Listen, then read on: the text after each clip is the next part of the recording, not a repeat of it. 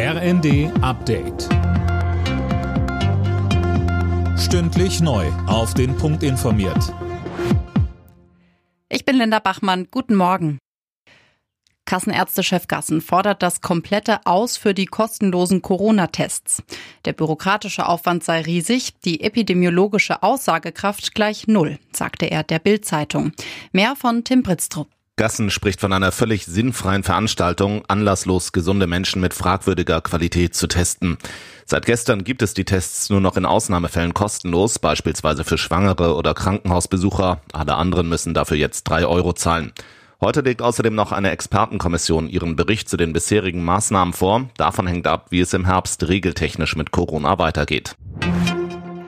Mit dem Monatswechsel heute fällt die EEG-Umlage weg. Strom ist damit pro Kilowattstunde etwa 4,4 Cent günstiger.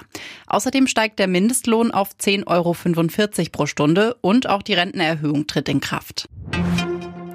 Der Bund sollte die Länder bei der Weiterentwicklung der Kitas auch künftig finanziell unterstützen.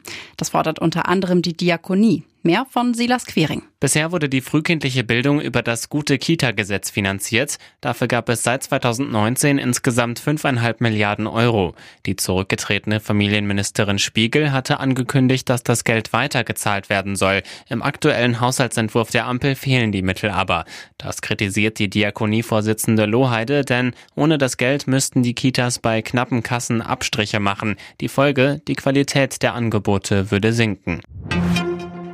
Tschechien übernimmt ab heute ein halbes Jahr lang die EU-Ratspräsidentschaft. Prag will sich dabei auf die militärische und humanitäre Hilfe für die Ukraine konzentrieren. Außerdem auf die EU-Erweiterung auf dem Westbalkan. Alle Nachrichten auf rnd.de